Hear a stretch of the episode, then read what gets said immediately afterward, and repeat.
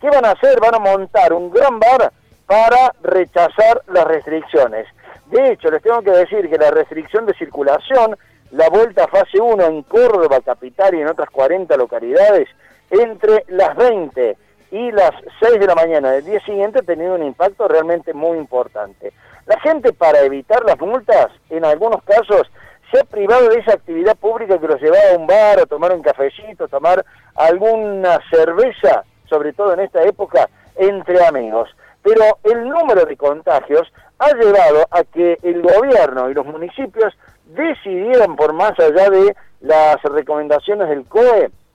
la eh, situación de mm, generar esta vuelta a fase 1. ¿Qué es lo que está provocando esto? Los que se van a quejar hoy son aquellos comerciantes que están sintiendo el impacto, porque lo que dicen es que sin funcionar para bares y restaurantes la actividad eh, de eh, delivery y takeaway, eh, lo que tenían todos los comercios era tener precios bajísimos durante el día para tratar de generar esa diferencia que todo negocio necesita a partir de las horas nocturnas. Y ahora lo que no tienen es precisamente eso, la posibilidad de trabajar con la noche,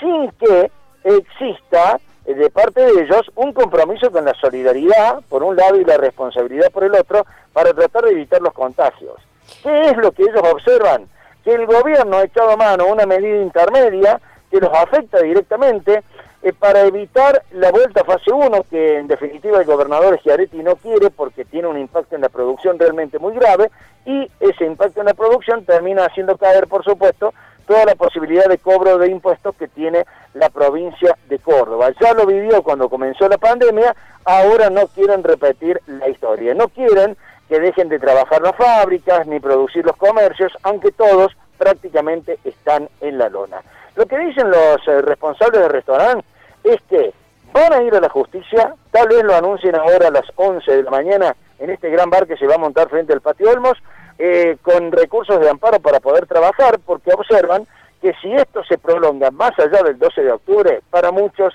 significará una cuestión de quebranto irreversible económico para ellos. Lo último que les cuento es que, casi como si fuera una paradoja, eh, se está eh, multando por más de 700 mil pesos